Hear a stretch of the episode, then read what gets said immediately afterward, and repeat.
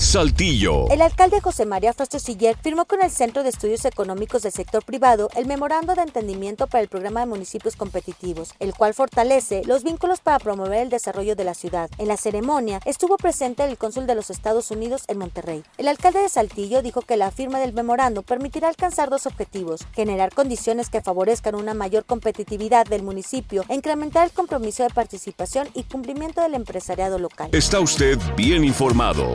Sucesos Coahuila.